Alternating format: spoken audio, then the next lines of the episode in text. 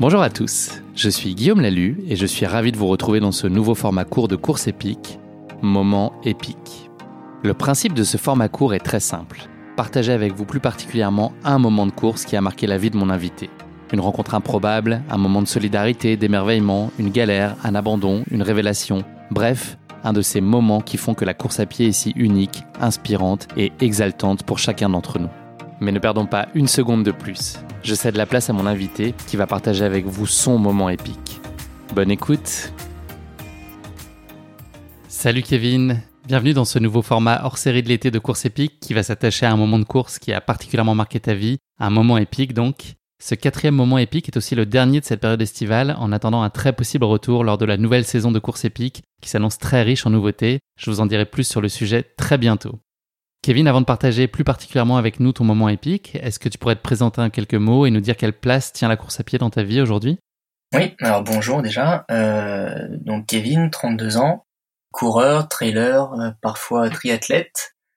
Et euh, bah, la course à pied, en ce moment, elle n'a pas une très grande place parce que j'ai un petit peu mis de côté depuis depuis le Covid. Mais c'est vrai que pendant 4-5 ans, on va dire entre 2015 et 2020, ça a eu une très grande place puisque je courais à peu près 5 à 6 fois par semaine et que, on va dire, au plus grande période de course, je courais tous les week-ends. Tu nous l'as dit, tu as touché à pas mal de disciplines. Est-ce que tu as malgré tout un format de course de prédilection sur la route, sur du trail, sur du triathlon? Qu'est-ce qui t'anime le plus? Alors c'était plutôt la route avant, euh, mais c'est vrai que sur les derniers dernières courses que j'ai que j'ai fait, c'était plutôt le trail. Donc euh, je pense euh, je pense davantage reprendre le trail et pour ce qui est de la course sur route, peut-être uniquement le format marathon. Est-ce que tu peux nous dire ce que t'apporte la course à pied? Autrement dit, pourquoi tu cours, Kevin? Ou en tout cas, tu courais? Ouais, c'était euh, c'était plus euh, par euh, challenge et me, fixer toujours de, de nouveaux objectifs. après, c'est vrai que comme j'en ai j'en ai déjà réalisé pas mal, forcément, il y en a il y en a de moins en moins. Donc c'est peut-être aussi pour ça que que je cours moins qu'avant. les chronos m'intéressent aussi moins qu'avant. Donc on va dire que maintenant c'est plutôt pour euh, pour découvrir des, des nouveaux endroits, euh, d'où le trail, ou alors des, des nouvelles villes euh, un peu partout dans le monde, d'où d'où l'envie de continuer de faire des marathons un peu à droite à gauche. Kevin, ton moment épique, il a pris place en février 2019 dans le cadre des Foulées Charentonnaises, une course qui se tient dans les allées du Bois de Vincennes et à Charenton-le-Pont en banlieue parisienne. Pour cette 35e édition à laquelle tu as pris part, hormis la course enfant, deux courses de 5 et 15 km sont au programme, avec notamment ce format atypique de 15 km qui est devenu au fil du temps une course incontournable en région parisienne, très largement plébiscitée par ses participants. Cette course, elle s'inscrit d'ailleurs idéalement dans le calendrier de préparation du semi-marathon et du marathon de Paris qui sont organisés en temps normal quelques semaines après, au mois de mars et au mois d'avril. Avant que tu ne partages avec nous plus en détail ton moment épique, Kevin, est-ce que tu peux nous dire sur quelle course tu inscrit sur ces foulées charentonnaises? Euh, J'étais inscrit sur le, sur le 5 et sur le 15 km.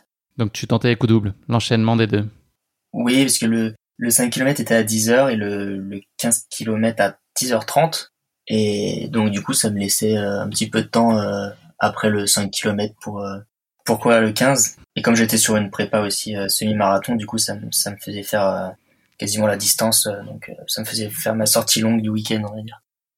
Dans la rubrique basket chinoise du format habituel de ce podcast, je demande à mon invité s'il était un personnage fictif, qui il serait. J'ai l'impression que la réponse pour toi sur ces foulées charentonnaises, en tout cas, il est assez évidente au regard de la tenue que tu arborais pour l'occasion. Est-ce que tu peux nous en parler? Ouais, ouais, bah en fait, ça faisait euh, déjà quelques mois que je courais dans cette tenue parce qu'avec euh, avec trois autres amis, euh, on avait en fait pour la la corrida de de houille fin décembre, on avait décidé de donc de la faire euh, déguisée vu que c'est c'est comme ça qu'elle se court. Et, euh, et en fait euh, comme on était quatre on, on cherchait un peu une idée de costume original donc on a fait les tortues ninja comme comme elles sont quatre. Et et du coup depuis on avait gardé le costume et et avec avec ses autres amis dès qu'on pouvait on faisait d'autres courses dans cette tenue. Et, et donc là euh, ce week-end-là j'avais une des autres Tortues Ninja qui était disponible pour courir avec moi. Donc on a décidé de faire la course en duo euh, à deux Tortues Ninja. Du coup on était pas on était malheureusement pas tous les quatre réunis mais euh, on était deux. Et la troisième Tortue Ninja était à vélo pour nous suivre. Est-ce que c'est un handicap d'avoir ça sur soi en termes de performance ou, ou pas vraiment? Bah, je ne pense pas parce que le, le collant est quand même assez agréable. Il est, c'est pas, c'est, pas un point en plus. Du moins, euh, on a, j'avais pas la carapace euh, sur le dos euh, comme, comme à la course à, à houille.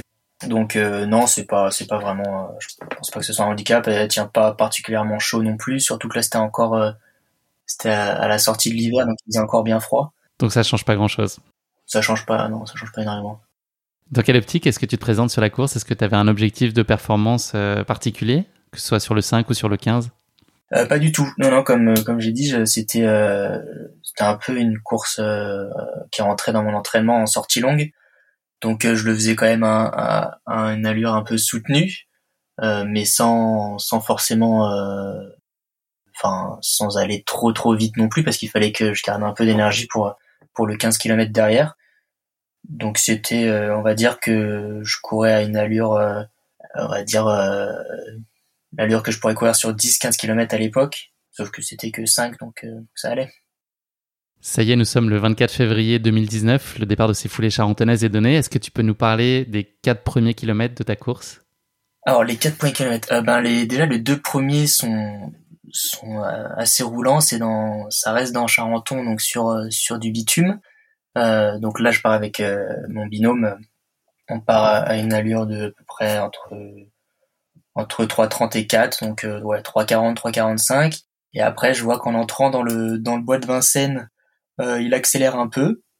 Il, il, passe plus sur des allures euh, 3, 3,20, 3,30 au kilo. Donc moi, j'ai décidé de rester à mon allure de départ pour encore une fois pas, pas forcer, en garder un peu pour pour la suite. Donc là, du coup, euh, bah, le, je laisse partir, les cartes se creusent, euh, je fais ma course et en, sortant du, du, bois de Vincennes, donc euh, au quatrième kilomètre, j'entends, j'entends quelqu'un qui appelle un, peu à l'aide pour parce qu'il y a son, il y a un, un, athlète malvoyant qui n'a plus son guide, donc j'entends, il n'a plus son guide, il n'a plus son guide, est-ce que quelqu'un peut l'aider? Bah, donc moi je me, je me rapproche d'eux, ils étaient sur le côté de la route et, et donc je les je les vois je le vois paniquer enfin je vois les deux paniquer le, que ce soit le spectateur et, l'athlète. Donc euh, ben, comme je vois qu'il que que voilà il, il était devant donc c'est que il, pour un athlète euh, malvoyant c'est qu'il allait vite. Parce que j'étais j'étais pas une allure non plus enfin j'étais pas en footing euh, à 5 ou 6 au kilo. Et donc je, je réfléchis pas trop je me dis bon il a pas de temps à perdre pas plus de temps à perdre. Donc je, je lui prends la main je lui dis ben vas-y on termine ensemble je te guide et, euh, et donc, euh, donc voilà, on repart au cardio tour. J'ai, je lui demande à peu près à quelle allure, euh, quelle allure il, courait avant, euh, avant que, avant qu'il s'arrête. Euh, donc il me dit 18, 18 km à peu près. Donc voilà, moi il me restait, il me restait heureusement un peu de jus vu que j'avais pas forcé dans, dans le bois de Vincennes.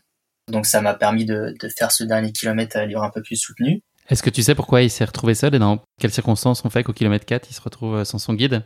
Sur, sur le moment, effectivement, il était plus, plus sur l'effort, plus sur la, course. Donc euh, je lui je lui ai pas posé la question, mais euh, après l'arrivée, en fait, euh, m'a expliqué que, bah, qu'ils avaient fait les, les, deux premiers kilomètres ensemble, là, la partie un peu bitumée, et que en fait ils étaient partis un peu un peu trop vite, un peu au-dessus de, de, de l'allure, je pense visée, et du coup le, guide a un peu explosé. Alors peut-être qu'il avait des soucis de, santé ce matin-là. ça, ça arrive souvent hein, qu'on est un coup moins bien ou un problème gastrique ou quoi. Donc du coup, ben, il s'est retrouvé seul euh, à l'entrée euh, du bois. Donc il a fait euh, deux kilomètres tout seul en levant les bras pour pour pas se prendre d'obstacles, d'autres coureurs, de, de spectateurs ou autres. Et et donc du coup, il m'a dit ouais, en, sortant du bois, il y avait trop ça, devenait trop dangereux sur sur la route parce qu'il y avait quelques dodanes, les voitures, etc. Donc il a pas pris le risque de, de continuer avec euh, en, levant les bras. Donc il, s'est arrêté et, euh, et, voilà. Donc je suis arrivé euh, juste derrière pour le récupérer. Tu t'es immédiatement proposé, enfin tu t'es tout de suite dit qu'il fallait que, que tu l'accompagnes. Je sais pas si tu avais déjà eu l'occasion d'accompagner d'ailleurs des coureurs malvoyants, mais immédiatement tu t'es dit que tu étais l'homme de la situation. Alors non, j'avais pas, j'avais jamais, jamais été guide pour malvoyants, même si ça m'avait déjà passé par l'esprit de, de, de, faire guide. J'ai fait, en fait, j'ai fait des études en STAPS avec la mention activité physique adaptée, donc je savais un peu comment comment comment m'y prendre, qu'il fallait euh, voilà qu'il fallait prendre le bras et que lui sente aussi euh, euh, notre bras pour pour avoir les, les les indications sur les, les changements de, de hauteur, de, de, rythme, etc. Mais mais à part ça, sinon, j'avais la théorie, mais j'avais pas pas vraiment la pratique. J'avais jamais mise en pratique, donc et puis ça, à ce moment-là, ça n'est même pas passé par la tête. Je me suis juste, dit, peu importe l'athlète qui qu'il est qu'il ait ce, cet handicap ou, ou non, euh, je, bah, je me serais proposé. En plus, je j'avais pas d'objectif euh, précis. Euh, lui, il en avait un qui était qui était très ambitieux, donc donc donc voilà, je me suis mis à son service avec plaisir. Et vous avez très vite trouvé le rythme, justement. Tu disais que c'était ta première mise en pratique d'une telle situation. Est-ce que ça, a fonctionné dès les premiers mètres Étonnamment, ça s'est bien passé. Il n'y a pas eu de, il y a pas eu de couac. Alors bon, après, c'était, c'était pas non plus très loin. C'était juste sur le dernier kilomètre. Donc c'est au final euh, ça ça, ça a duré quoi euh, trois trois minutes parce qu'on allait quand même on allait quand même assez vite c'était euh, c'était la ligne droite lui en plus il, s'était un peu arrêté il avait aussi je pense le, le la gouache de du, du stress et de d'avoir été d'avoir dû arrêter etc d'avoir le, le, stress de pas tenir son temps donc je pense que ça lui a redonné un petit coup de boost et donc bah, le dernier kilomètre est passé finalement relativement vite donc je lui, je lui ai donné quand même quelques indications sur les virages, sur les, les, les obstacles, les autres coureurs qui avaient devant nous, euh, quand il y avait euh, surtout le, dernier virage qui est assez serré, et puis et puis euh, les, les mètres qui restaient avant la ligne d'arrivée, quoi, pour pour qu'ils qu sachent s'il fallait qu'il qu regarde encore un peu ou qu'il fasse le, le, dernier sprint, le sprint final. Et il a très bien géré sa course avec toi, puisque vous avez franchi la ligne d'arrivée ensemble, et il a signé au passage une très belle performance, en dépit de, bah, de toutes ces aventures et de ces désagréments qu'il a connus. Ça a été finalement une très belle course pour lui. Ouais, ouais, malgré la pause euh, qu'il a eue. Alors, je pense pas que du coup qu'il soit arrêté très longtemps parce qu'il a réussi à, à, battre son record. Donc, euh, fort heureusement, je pense que je suis, euh, je suis arrivé assez vite après ce, après son arrêt.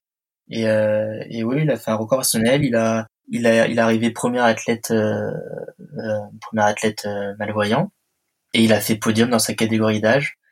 Donc, donc, je pense que il a malgré tout réussi, enfin, atteint ses objectifs de la journée tout ça euh, malgré un stop et puis un peu de, un peu de moment de flottement. Ça veut dire que effectivement, il a réussi une, une très belle performance. Ouais, il est parti très très vite et que la pause, euh, la pause, fort heureusement, n'a pas été trop longue, quoi. On, on l'a pas cité depuis le début, mais on, l'appelle il, mais euh, cette personne s'appelle euh, Gilali, qui, qui, avait au moment de la course 53 ans. 53 ans, et. Est-ce que vous avez des relations encore aujourd'hui? Vous êtes vous êtes resté en contact? Euh, non, malheureusement, j'ai pas eu de, de nouvelles depuis. Euh, bon après, c'est vrai que c'était juste avant que je parte en Australie. Je suis parti euh, dans la foulée et du coup, euh, euh j'ai pas j'ai pas pu euh, le revoir sur d'autres courses derrière. Et je suis depuis sur Paris, je, suis revenu qu'en coup de vent, donc j'ai pas j'ai pas eu le temps de c'est vrai de, de voir beaucoup de monde, mais mais ce serait avec plaisir que de, de le recroiser sur sur des courses euh, ouais. Si, si je pense que si je refais les foulées charentonnaises, par exemple, euh, j'essaierai de voir si s'il est dessus. Euh, j'ai pas, malheureusement, j'avais pas pris son son numéro de numéro de téléphone ou de quoi le, contacter, son Facebook ou ou quelconque réseau social. Donc j'ai j'ai que son son nom et son numéro de dossard malheureusement. C'est déjà un premier début de piste. Ouais. Est-ce que tu as finalement pu prendre le départ du 15 km comme prévu avec ces petites péripéties? Alors oui, oui, bah du coup comme on l'a on l'a terminé en 17 minutes 30, euh, euh, bah j'avais encore 13 euh, minutes du coup pour prendre le, départ à la course suivante, donc j'ai j'ai tout juste eu le temps de, bah, de le féliciter. Euh, j'ai pas eu le temps, j'ai pas eu le temps du coup de prendre même pas le temps de prendre son contact que que je filais rejoindre mon, mon autre tortue ninja avec qui j'avais pris le départ et parce que lui aussi prenait le départ du 15 km et, et donc et donc derrière ouais je me suis je me suis posé 5 minutes et, au départ, et c'est reparti pour 15. Est-ce que ce moment épique, il est encore présent dans ton esprit aujourd'hui? Qu'est-ce que tu en as gardé? Ouais, ouais, c'est euh, bah j'en reparle souvent euh, autour de moi parce que c'est vrai que c'est un un moment de partage euh, super fort et puis on, m'en parle aussi souvent quand quand on parle un peu de tout de tout toutes les courses un peu un peu originales que j'ai pu faire que ce soit juste déguisé en tortue ninja, pieds nus ou, ou sans trop de préparation, enfin des, des, des courses euh, un peu à l'arrache. Euh, là, c'est vrai que celle-ci, euh, c'était pas du tout prévu comme ça et au final, ça a été une belle surprise. Quoi. Merci beaucoup Kevin, c'en est déjà fini de ce hors-série de courses épiques, moment épique. Tu viens de l'évoquer, là, tu as eu euh, pas mal de courses sur lesquelles il t'est arrivé pas mal d'aventures, donc peut-être qu'on aura l'occasion de se recroiser dans un format long de course épique. Merci encore en tout cas d'avoir partagé avec nous ce moment de course inattendu qui illustre à merveille la dimension solidaire de ce sport qui nous est si cher. Je te dis à très bientôt, Kevin. Euh, je te souhaite une bonne rentrée, si c'est le cas, ou une bonne fin de vacances, si, tu es en vacances. Merci en tout cas pour nos échanges. Eh ben, merci, euh, merci à toi de m'avoir fait revivre cette course. Voilà. Euh, à bientôt, euh, j'espère, ouais, sur un plus, plus long format, avec plaisir. Avec grand plaisir. C'est noté. Merci beaucoup, Kevin. À très vite. À bientôt. Salut. Ciao. Merci à tous d'avoir écouté ce format court de course épique. Vous avez vous-même vécu un moment épique? Vous connaissez quelqu'un qui en a vécu un? Contactez-moi à l'adresse guillaume at. Et pour être sûr de ne manquer aucun épisode, n'oubliez pas de vous abonner sur votre plateforme d'écoute favorite. À très bientôt pour de nouveaux formats courts et de nouvelles courses épiques.